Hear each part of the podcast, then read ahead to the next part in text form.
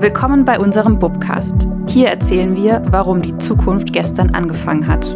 Immer mit dabei Kolleginnen und Kollegen unserer Geschichts- und Kommunikationsagentur Birke und Partner. Und die Frage aller Fragen: Was ist Geschichte wert?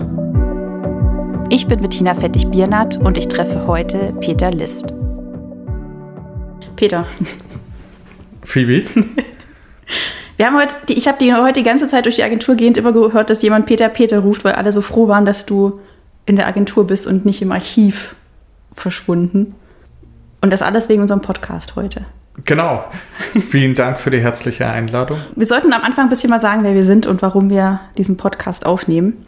Dass wir beide von der Agentur Birke und Partner in Erlangen sind und dass wir uns überlegt haben, dass wir gerne ein Thema mehr besprechen möchten. Und zwar ist uns aufgefallen, ähm, wir haben ja einige Podcast-Liebhaber unter uns, ähm, dass es viele Podcasts gibt über Geschichte und geschichtliche Fakten und Geschichten aus der Geschichte oder auch Podcasts, in denen Agenturen darüber sich unterhalten, wie das Agenturleben so ist und was es ausmacht und was man sich so vorstellen kann.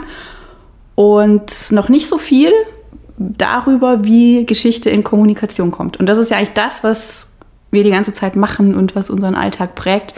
Nicht nur, aber als Agentur mit Geschichte zu arbeiten, ist doch was ganz Besonderes. Wenn wir über Erinnerung sprechen, da hast du ein Projekt mitgebracht, das ähm, kein leichtgängiges Thema ist, aber sehr schön eigentlich ermöglicht, ähm, über Erinnerung und sehr intensiv über Erinnerung zu sprechen und über Gedenken. Genau, bevor wir da aber einsteigen, sagen wir noch kurz, wer wir sind. Ich darf mein Gegenüber heute mal vorstellen. Leider seht ihr sie nicht, aber mir gegenüber sitzt heute Dr. Bettina Fettig-Bernhardt, bei uns in der Agentur liebevoll nur Phoebe genannt. Darum werde ich jetzt auch im Laufe des Podcasts immer nur Phoebe sagen, dass hier keine Verwirrungen okay. entstehen. Phoebe ist seit fünf Jahren in der Agentur für PK und Partner tätig, hat vorher Geschichte und Theater- und Medienwissenschaften hier in Erlangen studiert und ist deshalb eigentlich eine Fachfrau für beide Bereiche, die unsere Agentur vertritt. Also nicht nur Kommunikation, sondern auch selbst als Historikerin ist sie ständig im Bilde der Geschichtswissenschaften. Danke, Peter. Und das mit dem Studiengang Theaterwissenschaft diskutieren wir dann aber außerhalb des Podcasts. Sehr gerne. Unsere Meinung wieder im Biergarten. Genau, und äh, ich darf noch Peter vorstellen ähm, der, wie ich schon gesagt habe, den wir, den wir leider nicht so oft live zu Gesicht bekommen, weil er wunderbar als Experte in Archiven arbeitet, ganz oft und aus den Tiefen die Fundstücke ans Licht bringt und in die Kommunikation bringt. Peter ist auch Historiker und ein Historiker mit einer besonderen Leidenschaft für Museen und Ausstellung und wie man Geschichte erlebbar macht an einem Ort und nicht nur an einem real existierenden Ort, in dem man physisch hineingehen kann, das natürlich auch, sondern auch digital. Und damit wären wir eigentlich schon mitten im Thema. Ähm, Habe ich was vergessen über dich, Peter? Sag's mir bitte ehrlich. Absolut nicht. Du okay. hast alles erwähnt, also vielleicht noch eine Erwähnung. Ich habe auch Ausstellungsdesign studiert. Das ist wichtig. Und beschäftige mich mit Ausstellungen und Museen seit Jahren und darf den Bereich auch besonders bei Bigger Partner vertreten. Ja.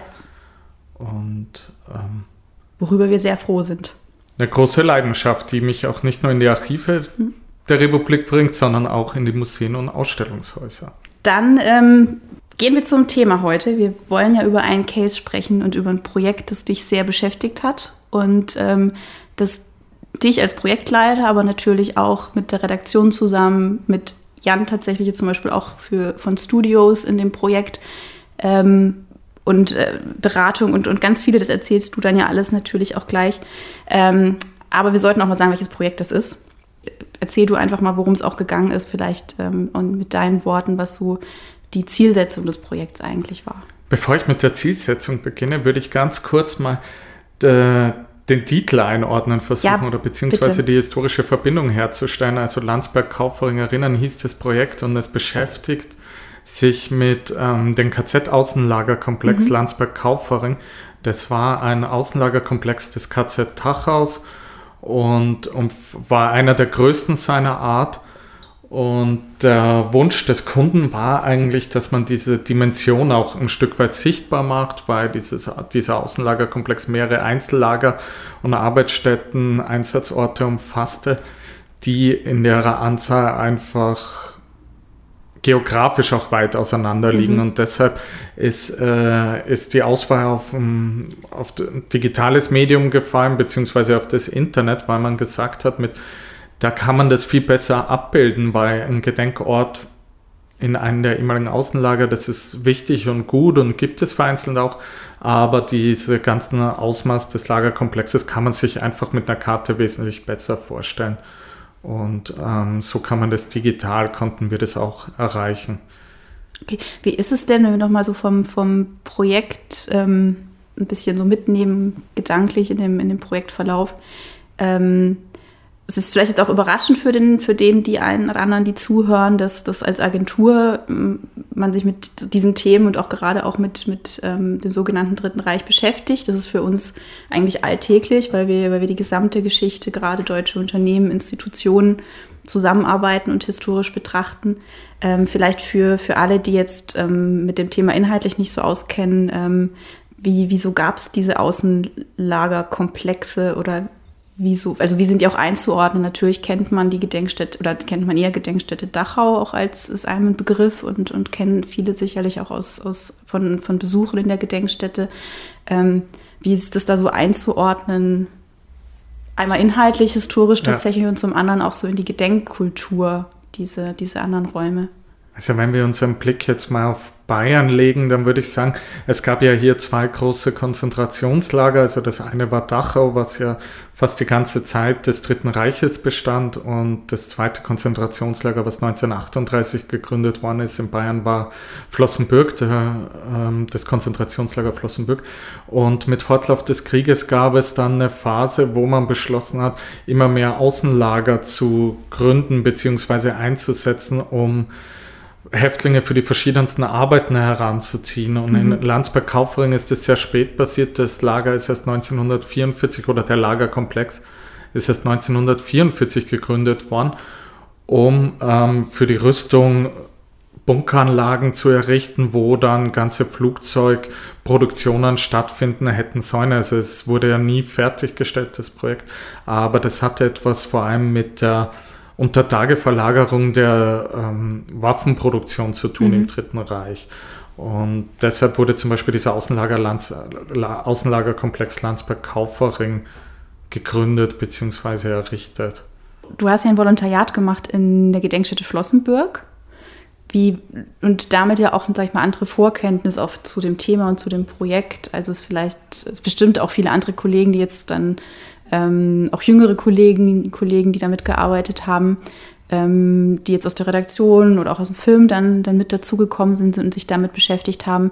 Wie waren da so deine, deine Eindrücke oder was hat dir auch das Volontariat, das du gemacht hast und diese Arbeit, wie hat das deinen Blick auf das, dieses Projekt jetzt geprägt und wie hast du da so auch den Austausch mit, mit dem Team erlebt, gerade bei so einem Thema, das so ein bisschen Agenturalltag ist ja auch viel mal ganz schnell und ähm, glitzernd auch und so weiter. Und das ist ja ein ganz anderes Thema. Nicht nur seit meinem Volontariat, sondern ich habe eigentlich seit meinem Gedenkdienst, also so ein Zivildienstersatz ja, mhm. quasi, beschäftige ich mich intensiv auch mit Gedenkstätten und Gedenkarbeit, bin Mitglied in einem Überlebendenverband, wo ich auch immer mitarbeite, Ehrenamtliche und damit mein Volontariat in Flossenbürg, also ich beschäftige mich jetzt über ein Jahrzehnt mit den, also sehr intensiv mit dem Thema.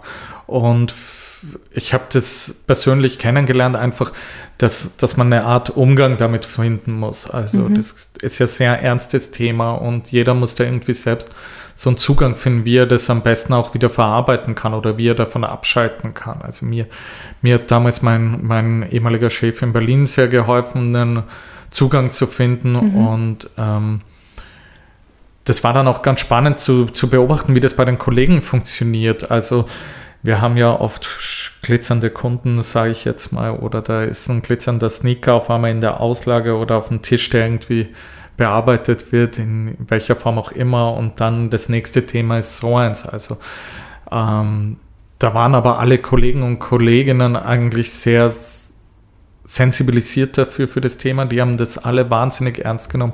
Ich habe gemerkt, dass das sehr viele einfach betrifft, mhm. nachdenklich macht und ähm, jeder wollte da einfach dann auch, also das war dann unser Anspruch an uns selbst, vielleicht auch deshalb, weil es uns einfach so nachdenklich gemacht hat, dass wir da einfach die bestmöglichen Erklärungen liefern wollen und einfach diese Geschichten weitererzählen wollen. Also das sind jetzt keine Geschichten mit Happy End oder so, aber es sind wichtige Geschichten, die mhm. wir einfach weiter ähm, der Nachwelt erhalten wollen und die auch weitergeben wollen. Und das war auch, glaube ich, so ein Stück Motor in den Projekten du hast mir ein bisschen erzählt, die, ähm, dass man auch diese, diese Orte heute ja nicht unbedingt erkennt. Also wenn wir vielleicht so erstmal so von diesem physischen, ähm, man, man stellt sich, man denkt ja. sich natürlich auch, wenn man die Gedenkstätten hingeht und ähm, die sind natürlich entsprechend schon aufbereitet, haben sich sehr viele Menschen sehr viele klugen Gedanken gemacht und wenn ähm, man so einen Ort erschließt, also wie, was, was ist da überhaupt gerade noch zu sehen und in welchem, in welchem Maße auch?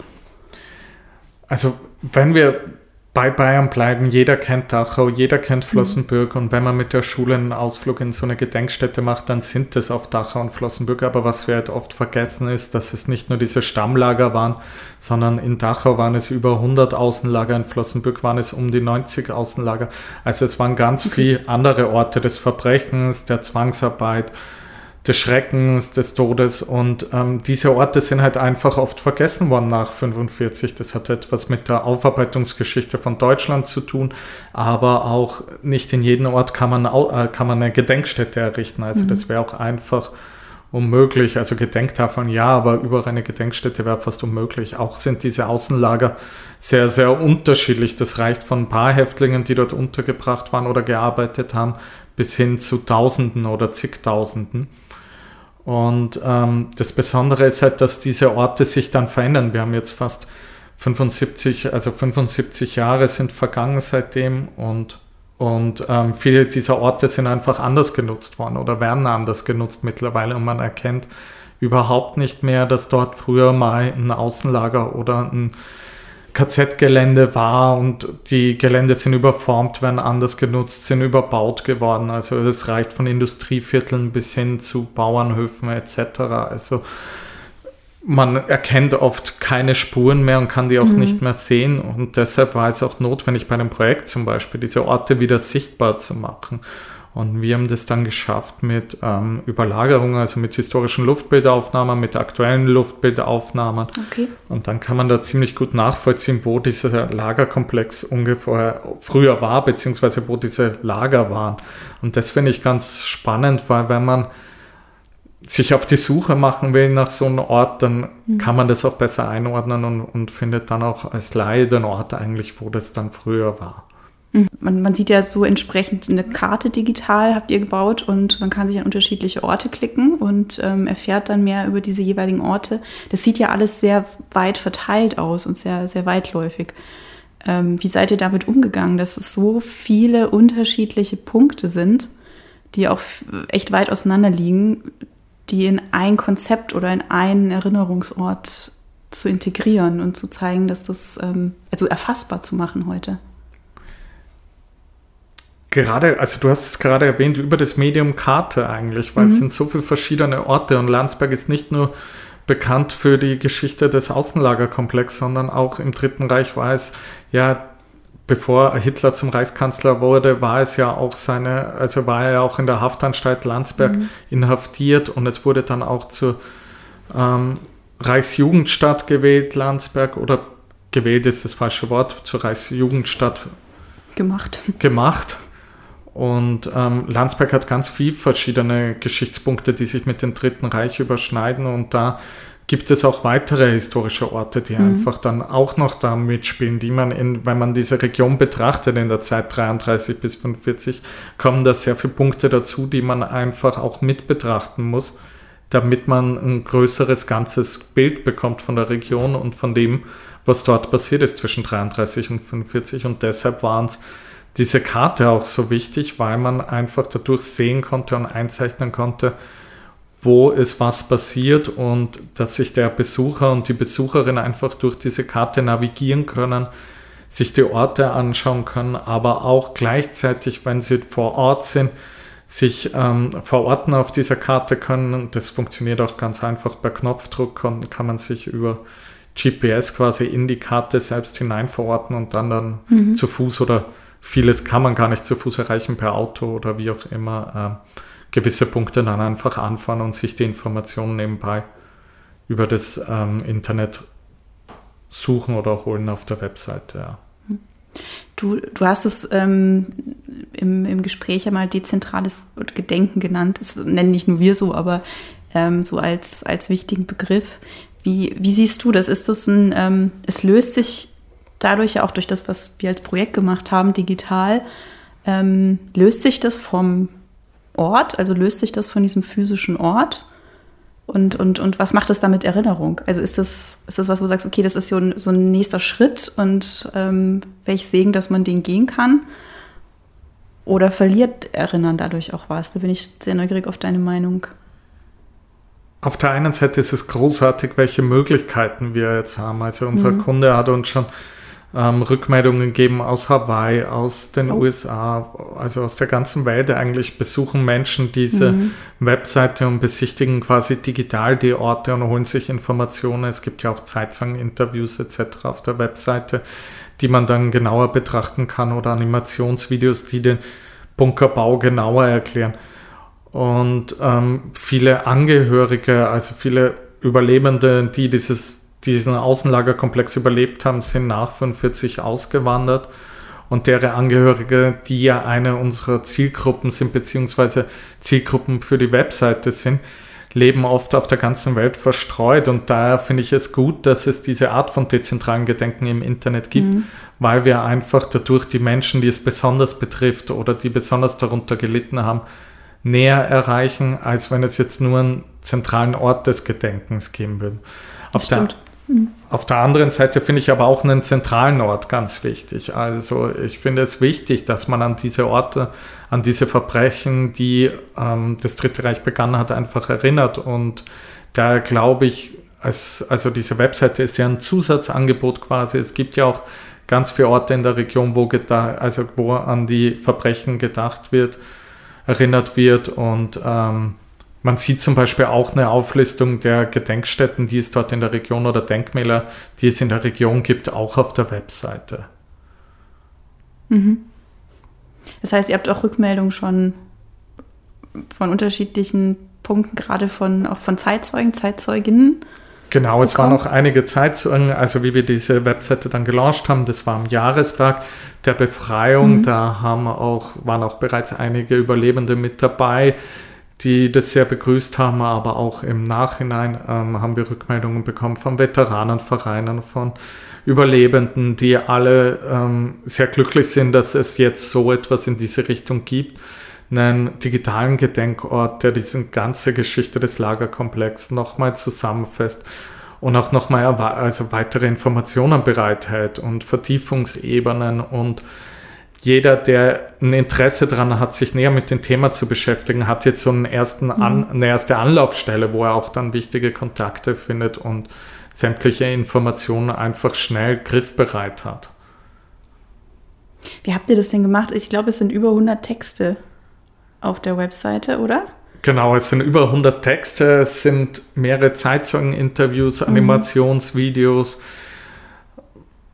Bildmaterial, also es müssen über mehrere hunderte Fotos sein. Es war ein Riesenaufwand, das Projekt eigentlich, aber ähm, oft braucht man einfach Erklärungstexte. Also vieles ist, wir haben nicht nur diese Lager einzeln beschrieben und, und die Struktur, sondern auch auf Themen aufgegriffen, wie zum Beispiel weibliche Häftlinge in den Konzentrationslagern oder auch ähm, Kleidung, mhm. Verpflegung, mhm.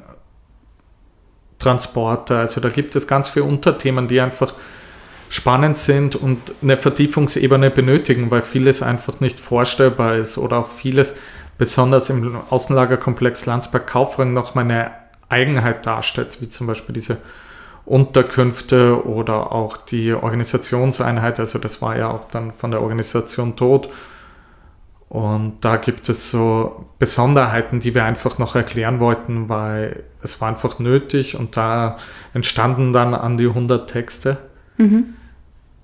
die sämtliche Bereiche eines Lageralltags eigentlich heute jetzt abdecken. Ja.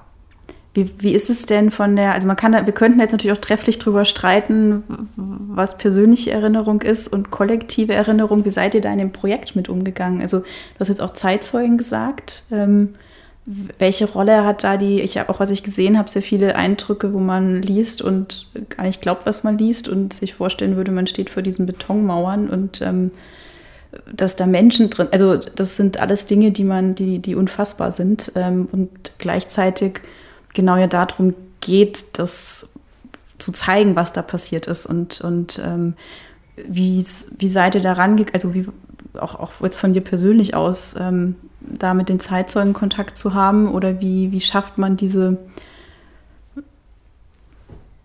ja, das auch so zu machen, dass es dann, jetzt stelle ich viele Fragen gleichzeitig. Ich, ich gehe zu der einen zurück. Ich gehe zurück zu der erstmal mit den Zeitzeugen, also mit dem, mit dem Gespräch oder auch mit dieser, mit, mit diesem, diese persönliche Erinnerung wirklich weiterzugeben.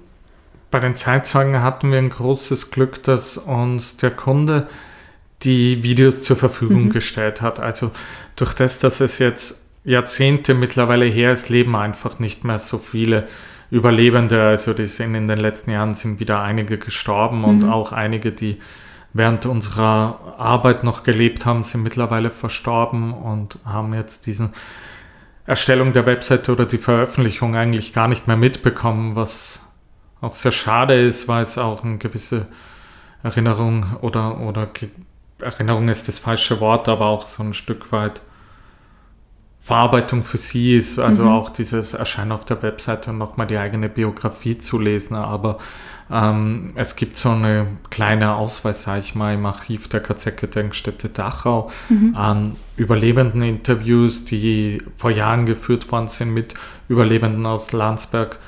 Und die haben ihre, ihre Situation damals beschrieben und auf diese Videos konnten wir zurückgreifen. Das war so ein großes ähm, Glück, sage ich mal, weil viele der Zeitzeugen einfach nicht mehr leben, viele nicht mehr greifbar sind und das wird ein Problem, was halt immer schwieriger wird, weil einfach die Zahl der Überlebenden mhm. immer geringer wird und es auch nur mehr wenige gibt, die dann öffentlich drüber sprechen oder nochmal ein Zeitzeugen-Interview machen, ja.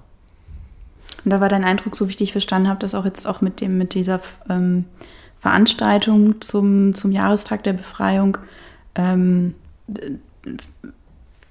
auch, auch eine positive Reaktion auf dieses, dass es jetzt auch also digital tatsächlich diese Erinnerung ähm, weiter trans, also sie wird jetzt natürlich weltweit zugänglich und, und gleichzeitig aber auch dann eine, eine Wertschätzung, wie würdest du es nennen, oder, oder eine Erleichterung oder ein, also es ist sicherlich auch nicht einfach, das ähm, eine Wertschätzung. Zu teilen. Also ich glaube, es ist eine Wertschätzung. Einfach und auch ein Stück Genugtuung oft somit, dass die Geschichte weitererzählt wird. Also dass mhm. diese Verbrechen, die an einem begangen worden sind, dass das nicht vergessen wird, sondern dass wir weiter daran festhalten und diese Geschichten weitererzählen, was hier passiert ist, welche Schrecken passiert sind. Und, und da ähm, viele der Überlebenden wirken immer sehr ausgeglichen. Also kommt mir persönlich so vor, dass die das sehr mit sich selbst oft mhm einen inneren Frieden, also ich kann mich in diese Situation nicht reinversetzen. Ich glaube, das kann kein Mensch, der das nicht erlebt hat, wird das niemals verstehen oder so, oder kann sich das auch nicht mal annähernd vorstellen, wie diese Bedingungen waren. Aber ähm, ich bin da sehr dankbar über jeden Zeitzeugen, den ich in meinem Leben hören durfte und der seine Geschichte mit mir mhm. geteilt hat, beziehungsweise mit anderen geteilt hat. Und ich finde diese persönliche Sicht immer sehr begrüßenswert und die hat auf jeden Fall das Projekt bereichert. Wie habt ihr dann so ein, wie seid ihr damit umgegangen mit zwischen mit auf, auf dem Projekt zwischen der persönlichen Erinnerung, die sichtbar machen und gleichzeitig zu erklären, einzuordnen? Ähm, oder war euch die persönliche, oder ging es euch vor allem um diese persönliche Ebene, dass man das sichtbar macht? Sowohl als auch. Uns war da immer wichtig, dass wir beides zeigen, also den Stand der aktuellen wissenschaftlichen Forschung, also der Geschichtswissenschaft, mhm. Wie, was wissen wir heute über den Lagerkomplex Landsberg-Kaufring, aber auch, eine, ähm, auch die persönliche Sicht auf das Erlebte quasi sichtbar zu machen. Also das bedeutet bei uns in dem Fall, wenn wir einen wissenschaftlichen Text über Häftlingskleidung schreiben, dann schreiben wir das, was wir heute wissen äh, aus der Geschichtswissenschaft und was wir einfach ähm, wissen aus den Forschungen der letzten Jahrzehnte. Genauso bereichern wir diese Texte aber dann mit Erzählungen von Häftlingen. Also mhm, sehr viele Häftlinge haben auch, genau, also einen kombinierten Zugang mit Zitaten, wo man dann einfach nochmal sieht, was haben die Überlebenden dazu gesagt oder die Personen, die da dabei waren. Und zwar ist wichtig, dass wir diese verschiedenen Themenbereiche einfach zugänglich machen für viele, mhm. die jetzt nicht so einen intensiven Einblick haben in den Lagerkomplex oder in die ähm, Geschichte der Konzentrationslager. Und da kam uns die Idee, dass wir eigentlich zwei Themen gerne hervorgreifen würden und die nochmal genauer beschreiben wollen mit einem Film oder mit einem Animationsvideo, weil sie besonders komplex sind. Mhm. In Landsberg-Kaufering, in den Lagerkomplex, wurden nämlich Häftlinge untergebracht, um große Bunkeranlagen zu bauen, die ungefähr eine Länge von 300 Meter haben sollten. Und ähm, dieser Bunkerbau, der ist ein bisschen kompliziert schriftlich darzustellen, beziehungsweise auch in der Erzählung, also mhm. jetzt im Podcast würde, würde es mir schwer fallen, das genau zu beschreiben. Darum haben wir uns entschieden, dass wir daraus Animationsvideos machen möchten. Also bei einem Video sieht man, wie, diese, wie dieser Bunkerbau funktioniert hat. Ähm, da wird genau erklärt, wie in, in Kurzfilm zwei Minuten ungefähr wird mhm. erklärt, mhm. wie das stattgefunden hat. Und eine andere, ein anderes Animationsvideo zeigt nochmal diese Lagerentstehung. Also wo, wann, wie, welche Lager entstanden sind. Und diese zwei Videos schildern eigentlich ganz schön zwei, zwei große Themen bei diesem Außenlagerkomplex. Das eine ist die Arbeit, die die Häftlinge hatten, also hauptsächlich die Arbeit. Und das andere war, welche, wie kamen die Häftlinge dorthin und wo wurden sie untergebracht. Mhm. Und das sind so zwei wichtige Erklärvideos eigentlich. Mhm. Okay, die ihr dann auch, also die ihr dann gemacht habt, direkt auch mit ähm, was ist zu sehen, wie wird es erklärt, wie sieht es auch aus. Also deswegen sagen wir, Animationsvideo klingt jetzt vielleicht äh, ein bisschen seltsam äh, im ersten für, für vom, vom Fachbegriff her, aber das ähm, bedeutet für uns einfach, dass es als ähm, ja am Computer entstanden ist genau, und technisch erklärt. Computeranimiertes Video, welches genau zeigt, ja. wie dieser technische Bau dieses ähm, Bunkers funktionieren hätte sollen ja. oder teilweise funktioniert hat. Man hat es ja nie fertiggestellt, aber man sieht sehr schön einfach in den Videos, wie das geplant war, diesen Bunker zu bauen. Also man hat ja nur Teile fertiggestellt. Das ist jetzt, ähm, wir haben ja auch uns am Anfang vorgestellt, dass wir eine, eine Agentur sind, ähm, die den Schwerpunkt History Marketing hat und deswegen ganz viel mit Geschichte arbeitet. Ähm, vielleicht trotzdem überraschend äh, zu hören, dass ähm, welche Themen da alles dazugehören und, und auch jetzt auch jetzt sehr für die ja, öffentlich, ähm, öffentlichen Bezug jetzt auch dieses Projekt hatte. Mit wem habt ihr da als, als Partner denn gearbeitet? Unser Auftraggeber war die Stiftung Bayerische Gedenkstätten. Mhm. Die sitzt in München und ihre Hauptaufgabe ist eigentlich ähm, die Verwaltung der KZ-Gedenkstätte Dachau und der KZ-Gedenkstätte Flossenbürg. Und die haben hier für die Stadt Landsberg am Lech, für den Landkreis Landsberg am Lech und für die Marktgemeinde Kaufering dieses Projekt eigentlich koordiniert. Also da waren mehrere öffentliche mhm. Träger quasi mit involviert von Anfang an, die diese Idee begrüßt haben, diese Idee eigentlich der ausschlaggebende Grund war um dieses Projekt durchzusetzen. Und die Stiftung Bayerischer Gedenkstätten durfte dann quasi dieses Projekt abwickeln, managen und die haben uns dann auch beauftragt, das Ganze umzusetzen. Jetzt haben wir jetzt über die Partner gesprochen. Wie, wie habt ihr das denn? Also, das sind ja zig Dinge, die du genannt hast an Bildredaktion, über 100 Texte, ähm, Animationsfilme. Ähm, wie habt ihr das denn bei uns, also wie, wie, habt, wie, war, wie war das Team, in dem ihr zusammengearbeitet habt? Also wie habt ihr es geschafft, dass man so dieses wissenschaftlichen Tiefgang und ähm, gleichzeitig das dann verständlich machen? Das war ja in dem Fall nochmal eine ganz besondere Herausforderung, auch bei so einem Thema, das jetzt ja nicht leichtgängig ist, sondern wo man sehr bedacht auch mit den Formulierungen umgeht.